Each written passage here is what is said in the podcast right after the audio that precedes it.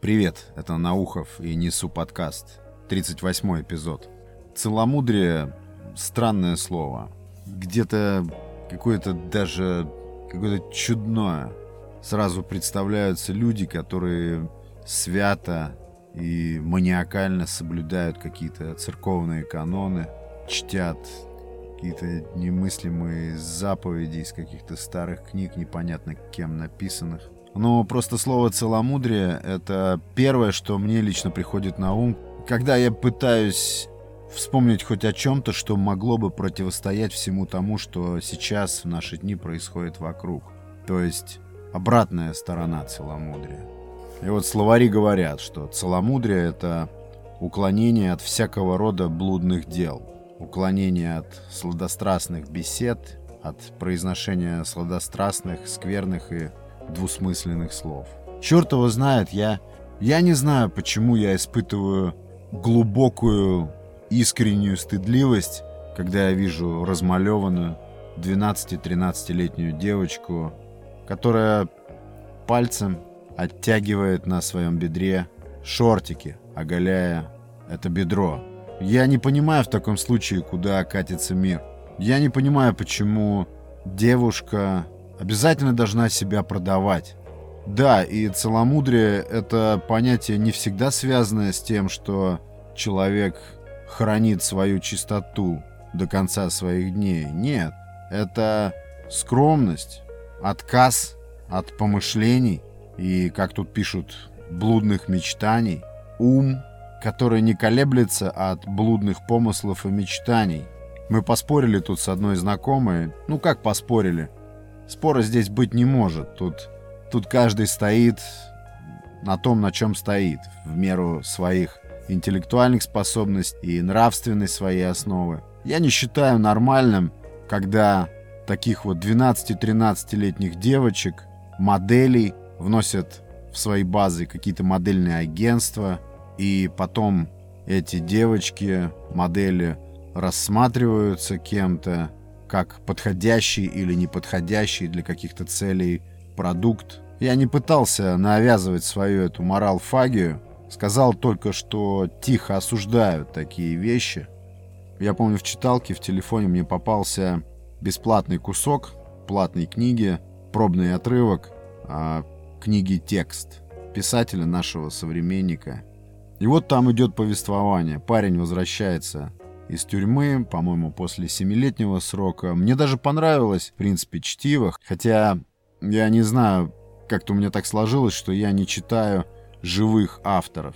То есть обязательно история эта должна устаканиться, устояться, пройти хоть какую-то проверку временем. Я почти только такое позволяю себе читать. А тут просто попался этот отрывок, ну и нашлось время, я решил поизучать, что пишут мои современники. И вот я читаю эту историю под названием «Текст». Парень там возвращается из тюрьмы, по-моему, 7 лет отсидев, возвращается свою родную Лобню. Лобня — это город в 15 километрах от Москвы. Я прекрасно знаю этот город. Мне понравились описания города. То есть это типичный подмосковный городок, произросший из полустанка с железнодорожными какими-то сортировочными узлами, ну, с определенным подмосковным колоритом. Мне понравились простые бытовые детали, как этот парень добирается на электричке до Лобни, как описывается его дом, находящийся как раз рядом с вот такой распределительной сортировочной железнодорожной станцией, на которой прошло его детство. Вернувшись домой, зайдя в свою квартиру, он там находит на плите еще теплый суп. Выясняется, что на днях умерла его мать, так и не дождавшись его. Он обозленный и оттянутым ни за что сроком и смертью матери пускается в поиске того полицая, который его посадил, который в клубе когда-то 7 лет назад подбросил ему наркотики, а, чтобы его закрыть. Он находит его, зверски убивает и забирает у убитого этого полицейского телефон.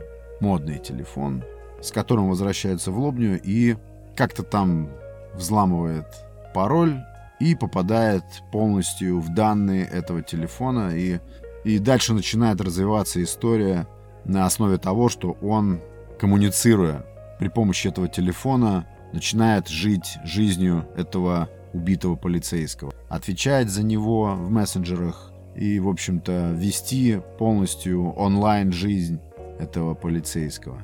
В принципе, затея была интересная. Пока он не добрался до галереи в этом телефоне и не стал просматривать интимные кадры жизни этого полицейского с его то ли невестой, то ли женой. И в прозе, в книге, которую я читал, началось просто откровенное порно. Я не знаю, я, может быть, ханжа, но для меня литература, книги — это как раз именно тот заповедник, та сфера, где ты можешь спрятаться от этих дешевых, пустых, опошленных кинолент, которые сейчас лепят, для того, чтобы у массового зрителя перед глазами постоянно мелькали раскрытые участки тела, смаковались какие-то словечки, какие-то пикантные подробности, да не пикантные, все сейчас в кино показывается открытым кадром. Я вспомнил про Льва Толстого, про его рассказ «Казаки». Я чуть-чуть совсем коснусь его. В этом рассказе описывается любовь. Там главный герой влюбляется э, в девчонку, которая казачка, и он сам, этот герой в этом поселении казачьем, оказался случайно. Он петербургский барич. Так получилось, что он оказался на отдаленных рубежах родины, вот в этом казачьем поселении, и он там полюбил девушку, казачку. И я просто вспоминаю, как Толстой хочет раздеть ее, как он хочет показать нам, насколько она красива, насколько она красива в глазах этого Оленина, этого парня, главного героя. Ну, парня, ему там до 30, а может быть ближе к 20. Он так хочет заострить наше внимание на каких-то частях ее тела, он так сам этим увлечен, но он этого не делает. Он подбрасывает только какие-то микродетали, которые нас, читателей, волнуют, но не пачкают. Хотя я представляю, что если бы Толстой взялся детализировать половую связь между мужчиной и женщиной, я думаю, тема была бы закрыта. Никто не смог бы сделать это круче, чем он. Но он этого не делает. Почему? Потому что он уважает читателя. Он просто подбрасывает читателю крупицы вот этих эротических описаний, а дальше в своем уме каждый доходит до своей степени визуализации. Зачем нужно открыто в литературе описывать интимную часть взаимоотношений между мужчиной и женщиной. Это же маразм описывать постельные сцены при помощи прозы. Конечно, я бросил читать эту историю, да и читал я ее без надежды нарваться на что-нибудь стоящее. Так потом они еще решили из этой истории сделать фильм. Я слышал обсуждение в одном из подкастов об этом фильме. И они там говорили об этом фильме как о чем-то якобы наконец-то достойно снятом Могу себе представить, если проза, по которой снят этот фильм, напичкана сплошь и рядом всей этой осточертевшей пошлотой. Ну и понятно тогда, откуда берутся 12-13-летние размалеванные девочки, потому что ответственность за это лежит, наверное, на старших поколениях, которое поощряет, которое само продвигает разврат. Так что внимание к понятию целомудрия как к строгости в нравственном отношении, как самоконтролю, как никогда актуально.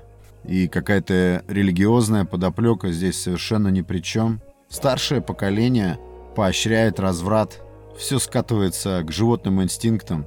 Неокрепшие еще подростковые мозги ищут самые короткие пути к респекту.